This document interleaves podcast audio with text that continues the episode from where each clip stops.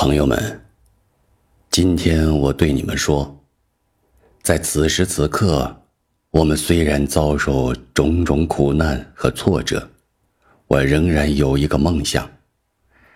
这个梦想是深深扎根于美国的梦想中的。我梦想有一天，这个国家将会站立起来，实现其信条的真谛。我们认为。这些真理不言而喻，人人生而平等。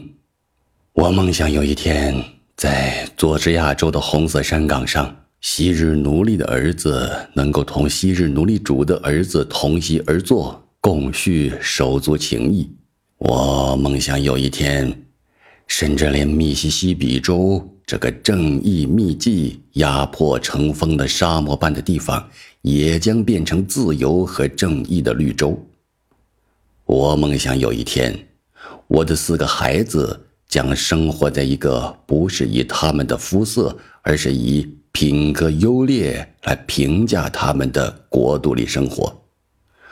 我梦想有一天，亚拉巴马州会有所改变，尽管该州州长现在仍滔滔不绝地说什么要对联邦法令提出异议和拒绝执行。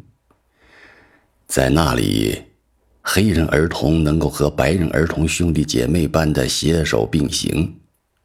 我今天有一个梦想，我梦想有一天，幽谷上升，高山下降，坎坷曲折之路成坦途，圣光披露，普照人间。